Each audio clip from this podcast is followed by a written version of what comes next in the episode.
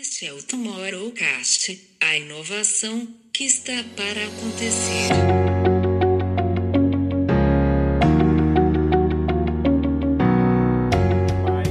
mostra um 2020 bastante interessante para a marca e o papel dela ali. A gente já tem ali bastante referência da Microsoft em relação a discussões que vem pautando aí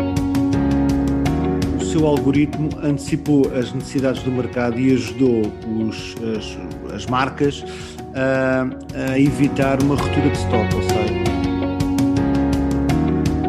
Em temas com propósito, é, é uma, é uma produtora relativamente recente, né, nova no mercado do LeBron James, que começa exatamente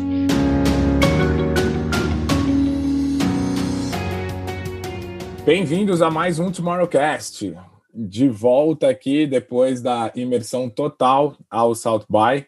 nessa jornada incrível aí, qual agradecemos muito a companhia de todos vocês. E voltando aqui aos nossos assuntos semanais, é, tem uma lista aí que estava pendente da, da nossa análise, mas muito atualizada, talvez mais ainda atualizada depois do South by, porque a gente consegue ver nessa lista é, quais são as companhias, as empresas que estão aplicando de fato e de verdade tudo aquilo que a gente acompanhou ali como discussão no South by. Então, trazemos a vocês aqui, ouvintes do Tomorrowcast, as 50 mais inovadoras companhias de 2021 pela Fast Company. Eu acho que tem um layer bastante interessante para a gente começar essa análise, que é o quanto ela mudou do da 2019, 2020 para agora, 2021, aonde a gente vai encontrar ali, talvez como um tema diagonal, é, a pandemia, que tem uma transformação muito grande em relação a como essas empresas se comportaram, outras como elas foram solução para esse momento de, de pandemia, e o crescimento de uma de uma discussão que a gente vem passando bastante aqui, não só no Tomorrowcast, mas também nos projetos do Instituto for Tomorrow, que são as marcas com propósito e talvez até o propósito das marcas, né? Então fica muito claro com essa lista que os negócios normais, assim, que a gente pode dizer, acabaram. É, muitas empresas sofreram muito aí nos 12 últimos meses, algumas é, simplesmente não sobreviveram a essa loucura e outros ou nasceram ou cresceram muito, e é o que vocês podem ver nessa lista. João, Camila, bom estarmos aqui de volta falando sobre uh, como o nosso mercado vem se comportar, comportando aí em relação à, à pandemia, em relação a essa loucura que a gente está vivendo, mas mais ainda vendo na prática tudo aquilo que a gente viu como conteúdo no South by. É, com certeza, Camilo, é, é, impressionante, né? A gente já tinha comentado lá na nossa abertura do South by o quanto a própria curadoria do South by tinha é, mudado em relação aos anos anteriores, e aí agora a gente vê esse mesmo reflexo na lista da Fast Company, com certeza fazendo uma sobreposição aí entre a lista e os temas, a gente tem algumas informações riquíssimas que acho que fica já a dica para todo mundo dar uma olhada nessa lista, dar uma olhada. Ela se divide, né, não só pelas empresas, mas também pelos mercados em si. Então a gente tem uma série aí, normalmente 10 é, referências em cada um dos mercados, desde finanças, entretenimento, mídia, é, economia, jogos, então um pouco de tudo. Então, vale a pena você dar uma olhada no seu setor e nos setores paralelos, se não conseguir dar uma olhada em tudo. Mas acho que vamos começar pelo topo da lista, né? Que não começa com primeiro e segundo lugar, começa com dois primeiros lugares, trazendo, claro, é, a questão das vacinas do Covid. Então, o primeiro e o segundo lugar aí se dividindo é, na mesma posição, na verdade, com a Pfizer e a Moderna pelo lançamento das vacinas é, em tempo recorde, né, é, contra a Covid, utilizando a IRNA e, e, toda uma mudança tecnológica em biotecnologia, né, uma, um avanço super significativo das últimas vacinas que a gente tem mundiais, e aí o motivo dessas delas estarem no mesmo digamos assim, no, na mesma posição, a Pfizer tendo lançado primeiro a vacina, ainda no ano passado, e a Moderna tendo lançado também uma vacina de RNA, mas que não, não precisa é, de, um, de um sistema de refrigeração tão é, parrudo que nem a da Pfizer, você consegue usar ela em refrigeração normal, né? Então, o que facilita muito é, a logística da vacina é, ao redor do mundo. É, Camila, hum, depois desses dois primeiros lugares, o que me chama a atenção, depois continuamos aqui na lista, o terceiro, temos o Shopify e pela sua missão de conseguir trazer para os pequenos negócios uma, uma linha de vida eh, e essa é uma missão que tão importante, não é? Desde que começou a pandemia, não é? A sobrevivência dos pequenos negócios e realmente o Shopify tem possibilitado uh, a tornar o meu pequeno negócio universal. Uh, obviamente a SpaceX do Elon Musk que tinha que estar presente aqui no topo também desta lista e, e, e acho que todos sabemos, não é preciso mencionar o que é que, o que, é, como é que a SpaceX tem inovado na corrida ao espaço e como é que realmente nós hoje já pensamos como é que vamos viver uh, no planeta Marte, mas também depois aparece aqui em sexto e em sétimo lugar o,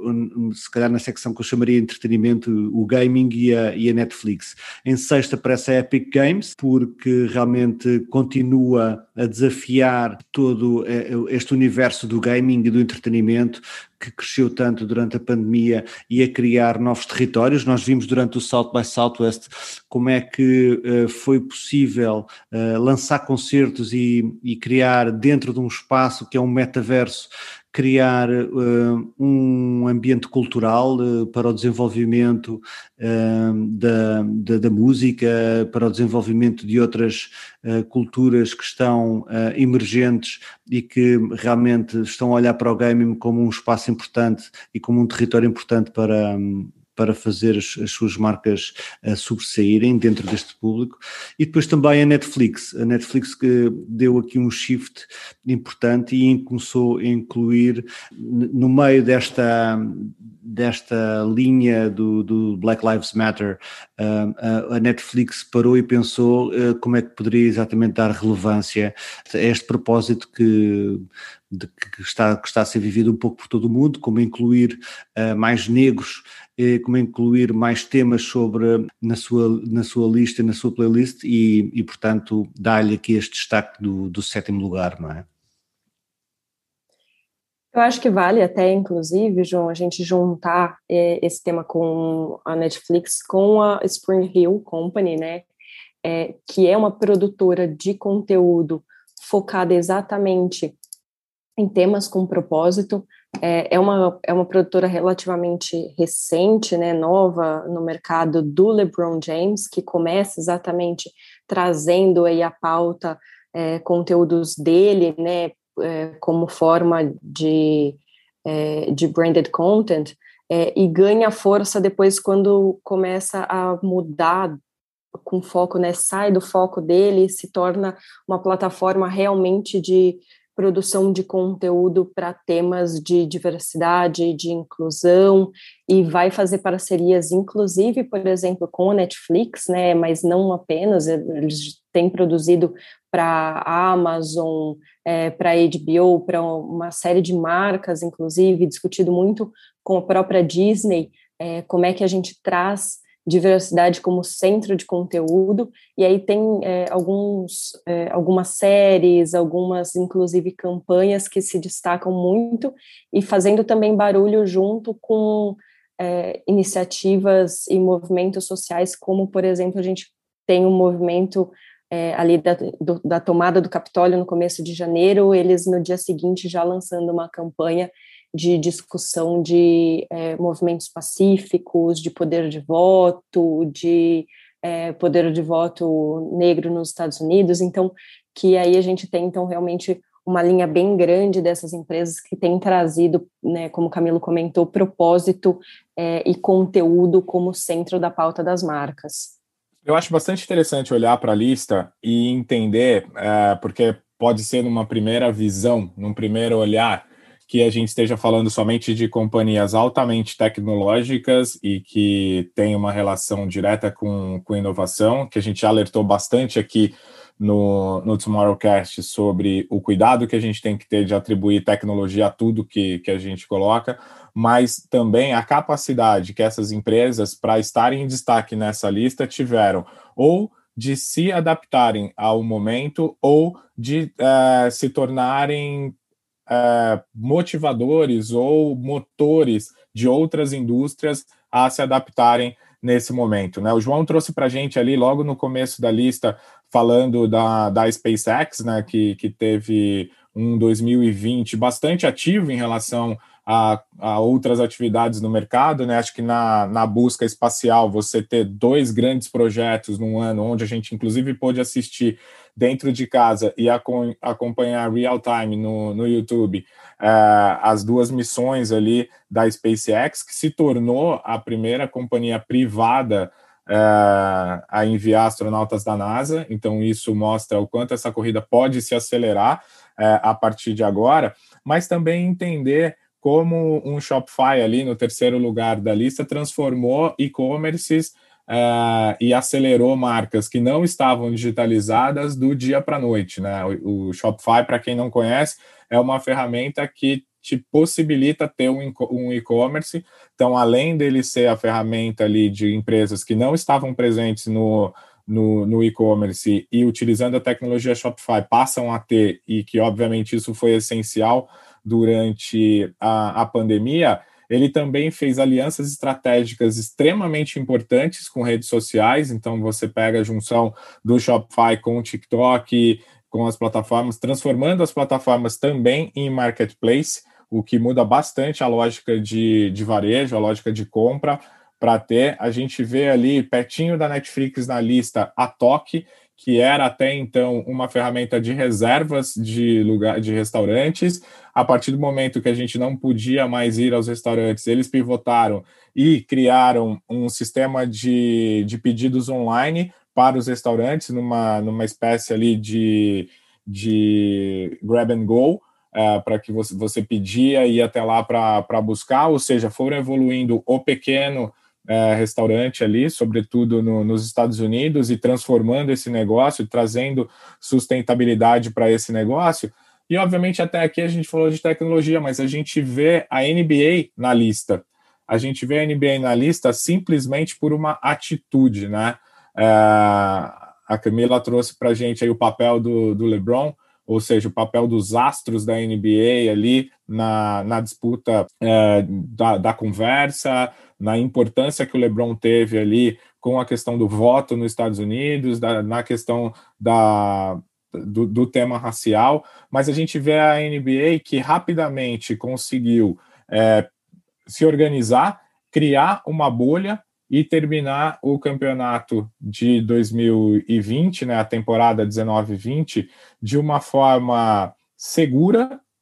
que atendeu às expectativas de patrocinadores, se tornou ainda mais ativo ao público, ou seja, a gente não está falando pura e simplesmente do uso da tecnologia. E aí a gente vê é, empresas que a gente vem acompanhando bastante, até pela pela nossa proximidade aqui, crescendo muito na lista, que vem se tornando referência aí, como a Farfetch, que acho que o João pode dizer um pouco mais sobre ela, é, que é uma empresa portuguesa que vem crescendo muito na lista, sub, subindo ali, é referência no universo da moda e do alto luxo globalmente já, e, e que tem esse valor. Então a gente começa a ver que a gente sai da bolha também, já acabamos de falar de bolha, que a gente sai da bolha aí das, das empresas americanas, das empresas ali que têm esse destaque, principalmente na mídia, e a gente começa a ver aí challenges bastante é, relevantes e que vêm de outras, outros destinos aí, de outras origens. É, a empresa portuguesa, Farfetch, nomeadamente aparece aqui em 23 lugar da lista, bem no meio da tabela, é um lugar bem importante, porque um, o seu algoritmo antecipou as necessidades do mercado e ajudou os, as, as marcas a, a, evitar uma ruptura de estoque, ou seja, eles tiveram a capacidade de dizer às marcas que iria haver uma transição muito rápida de e-commerce e, portanto, era a altura das marcas uh, encherem os seus armazéns porque os, os seus clientes iam começar a comprar e a gastar via e-commerce. E isso ajudou, obviamente, a evitar as rupturas de estoque e, portanto, a Farfetch, para além de ser essa montra mundial, esse gigante mundial das, das, das grandes marcas, também teve aqui um papel fundamental a, a ajudar os seus clientes. É?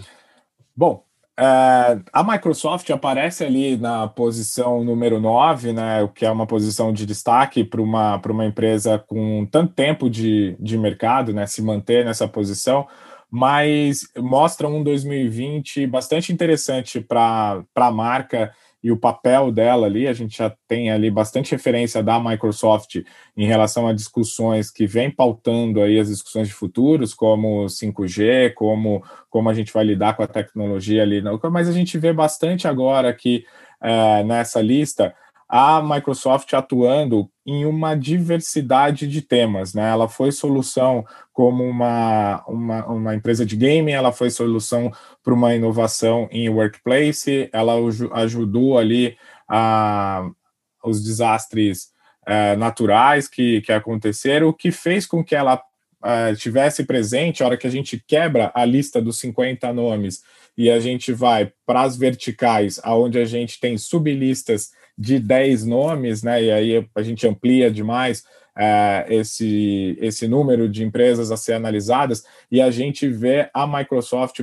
dentro da, do top 10 de responsabilidade social, de enterprise, de game e de joint ventures. Então a gente vê como uma empresa tem um papel bastante significativo. E aí, falando disso, vamos olhar então como cada uma dessas verticais, ou as mais importantes para nós aqui no dia a dia do, do Tomorrowcast, no dia a dia do Instituto, como para nós essas verticais trazem é, esse reflexo do que foi 2020, né? Só para orientar vocês, e lembrando ali que a Camila já comentou é, sobre essa divisão, né? São vários temas que saem da lista da, das 50 companhias, então a gente tem desde propaganda, a responsabilidade social, a empresas non-profit, né, as empresas aí de, de bem social, a empresa de segurança, de wellness, vídeo, enfim. Aí a gente tem ali subgrupos e cada subgrupo, subgrupo apresenta ali um conjunto de 10 é, empresas, 10 companhias que se destacaram em cada uma dessas verticais. Obviamente não vamos passar por todas aqui, é, acho que fica no nosso link aí do perfil a, a lista para que vocês façam esse deep dive e tenham aí suas próprias conclusões, mas acho que vale o destaque em algumas dessas verticais, em algumas empresas dentro dessas verticais. Bom, Camila, eu acho que vale retomar aí um pouco então a lista de games que a Microsoft aparece em primeiro, né? Está aqui presente é, exatamente trazendo aí a questão da, é, das assinaturas, né, com, com o Xbox, mas em segundo lugar entra a Sony também, que aí já com uma, uma outra ideia, que é a questão de um pouco de acessibilidade em relação é, à, sua plataforma, né, que no caso é o PlayStation 5, que traz aí uma questão é, de vibração do controle diferente para diferentes tipos de ambientes ou territórios, aí com uma provocação, então, que se torna o videogame se torna então acessível a pessoas que são parcialmente ou completamente é, sem visão, né? Então trazendo aí uma outra provocação para o universo de games. E aí a gente entra em uma série de, de empresas com diferentes vieses, mas que desde é, trazer, simplificar processos né, de construção de novos jogos, fazendo mais fácil a parte é, de gráficos, que é sempre foi um, um desafio para o universo de games, até a questão de a Nintendo com é, games que são é, fugas realmente para esse cenário que a gente está vivendo hoje e que acabam sendo universos para as pessoas é, confraternizarem, esquecerem um pouco do que do que está acontecendo. E até uma Herman Miller que é super famosa, né, marca de cadeiras, e aí a gente se questiona, poxa, mas a Herman Miller nunca é, não colhou desta forma para o universo de games, mas agora olhando é, numa parceria com a Logitech, que é reconhecidamente uma marca com grande penetração no, no universo dos jogos, é, e aí trazendo então uma versão mais acessível, se é que a gente pode dizer assim, é, para uma cadeira que custa 725 dólares, mas é, que é um que é né, das suas cadeiras famosas de escritório, que tem uma questão de ergonomia, enfim. E aí passando por fim algumas coisas de NFTs que a gente já vem discutindo, né, que a gente já trouxe esse tema, mas a questão realmente de você ter alguns elementos ali que são é, negociáveis e únicos, né, dentro das, do, do universo dos jogos. Pois Camila, uh, também achei interessante foi ver aqui a Twitch em segundo lugar na categoria dos live events, ou seja, esta plataforma uh, que começou uh, muito ligada ao gaming para mostrar e para fazer os live streams do, dos jogos, hoje já está a reposicionar e a oferecer para artistas e, e até atletas, não só de esportes, um lugar para eles monetizarem os seus próprios talentos. Por isso é engraçado como é que o, um veículo uh, da área do gaming uh, de repente uh, fazer aqui um, este shift gigante. Seguindo no poder das companhias de games, né, que, que a gente está destacando aqui nesse, nesse momento, a gente pode encontrar a Epic Games, já falada aqui hoje pelo, pelo João, na lista de social media. Uh, ou seja, a gente vê aí os, os players da indústria de games uh, estando presente aí em diversas transversais de conversa. E a hora que a gente vê o porquê que a Epic está liderando a lista de social media, que naturalmente a gente iria pensar nos, nos gigantes né, da, das plataformas, ela está lá justamente por desafiar esses gigantes, né? Então, a partir do momento que ela tem desenvolvido ali o Fortnite como um metaverso, onde as pessoas podem se encontrar não só para, para, para o game, não só para o jogo, mas para que é, diversas outras coisas e outras experiências possam acontecer, é, ela vem desafiando a lógica de plataforma social. E lembrando que durante esse ano aí de 2020, esse desafio não foi só no business, né? A, a Epic processou a Apple por causa lá das restrições da, da, da empresa, na compra do, dos aplicativos, dos in-store é, é, apps, né, do que tinha ali dentro do game, e que tem sido aí a maior batalha judicial aí atualmente nos Estados Unidos envolvendo corporações por conta dessa disputa da Epic com, com a Apple. E aí, falando um pouco dessa plataforma e dessa, dessa vertical de, de social media, e vendo que a gente vai muito além da, das plataformas de redes sociais e afins, a gente encontra ali o Reddit, que a gente já falou bastante aqui. É, alô, João, falando lá do, do Wall Street Bets, falando lá do, é, do, do, movimento de agir em comunidade, né? E aí, pegando essa questão do agir em comunidade, e, da, e a gente escutou bastante isso no South By também, a gente vê ali o Patreon, que, que tem trazido ali uma. que na tradução literal da, da, da palavra, né, a gente encontra ali os patronos, as, as pessoas que financiam conteúdo dentro da rede. Então a gente viu ali algumas alguns criadores, né, acelerando a plataforma, produzindo conteúdo é, pago, ou seja, que você para você poder assistir aquele conteúdo você tem que pagar ali uma, uma subscrição. E nessa linha também o já polêmico OnlyFans, que eu falo já polêmico por conta da, de uma das maiores estrelas do Brasil aqui, da Anitta, né? Ela está gerando essa discussão aí em diversas redes, que é o que ela cobra para o OnlyFans dela e versus a base que ela diz ter. Ela tem tido aí em torno uma receita em torno de 7 milhões de reais mensal vindo só dessa plataforma. É, e ali a gente já encontra a Arcade B, a gente já encontra uma série ali de celebridades que têm se remunerado através da plataforma e a gente vê a plataforma crescendo bastante ali. E aí, quando a gente fala de, de plataformas sociais e a gente fala de como esse, esse mercado está sendo desafiado aí,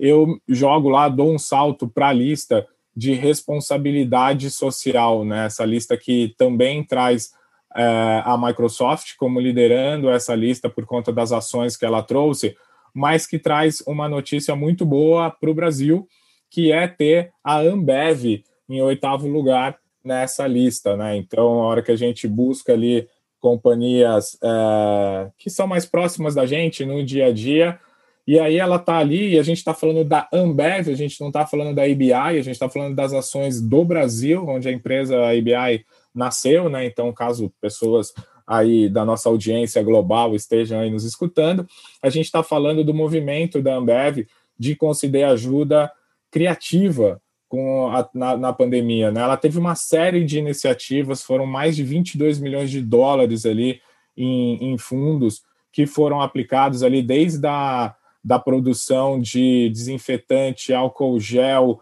é, protetores faciais, né, os face shields que eles fizeram, produzir o copolímero que faz as garrafas de, de PET de, de Guaraná e de, de outros produtos, e indo mais lá para o lógico, indo mais lá para a ponta, né, utilizando os próprios insumos de produção de cerveja, é, de algumas marcas que utilizam lá, por exemplo, mandioca, que se tornaram um alimento para a população é, carente, para a população mais pobre. E aí, depois da lista fechada, acho que uma iniciativa da Ambev ainda somando a, essas, a esses fatos aqui é a produção de oxigênio. Né? Ela transformou a fábrica da Colorado, no interior de São Paulo, em Ribeirão Preto, numa, numa usina de oxigênio, para produzir oxigênio. E aí, para quem está acompanhando o que está acontecendo com o Brasil, a gente vem numa crise aí, numa escassez de oxigênio, que pessoas têm morrido aí na porta de hospitais, dentro de hospitais, pela falta de oxigênio. Então, é uma ação da empresa em transformar uma linha né, pensada e estruturada para produzir cerveja para produzir oxigênio aí e salvar vidas. Eu acho bastante interessante é, esse olhar e muito orgulho a gente encontrar uma companhia brasileira entre as melhores iniciativas aí dessa lista. Sim, Camilo. Uh, aliás, uh, é uma constante em todos os participantes desta lista. Uh, de alguma forma, eles estão presentes e são considerados inovadores porque trouxeram algum tipo de transformação para o bem. É muito bom mesmo ver que a Ambev conseguiu, pelos melhores motivos, estar presente, mas eu recomendo a leitura de, desta lista mais detalhadamente a quem nos está a ouvir, pois tem cases muito interessantes e que podem servir para inspirar uh, o nosso dia a dia, as nossas marcas e realmente fazer a diferença quando mais é preciso. Bom, gente, é isso, né? A gente tem aí uma série de iniciativas sendo discutidas, algumas que a gente vai trazer mais para frente e alguns temas, inclusive, que a gente vem pautando. É, a gente tem um, um, papo nos últimos episódios com o Marco Antônio, que está trazendo também na Fast Company é, Brasil a questão do edadismo, a importância dessa discussão. Então, vale a pena dar uma olhada e a gente espera vocês nos próximos episódios.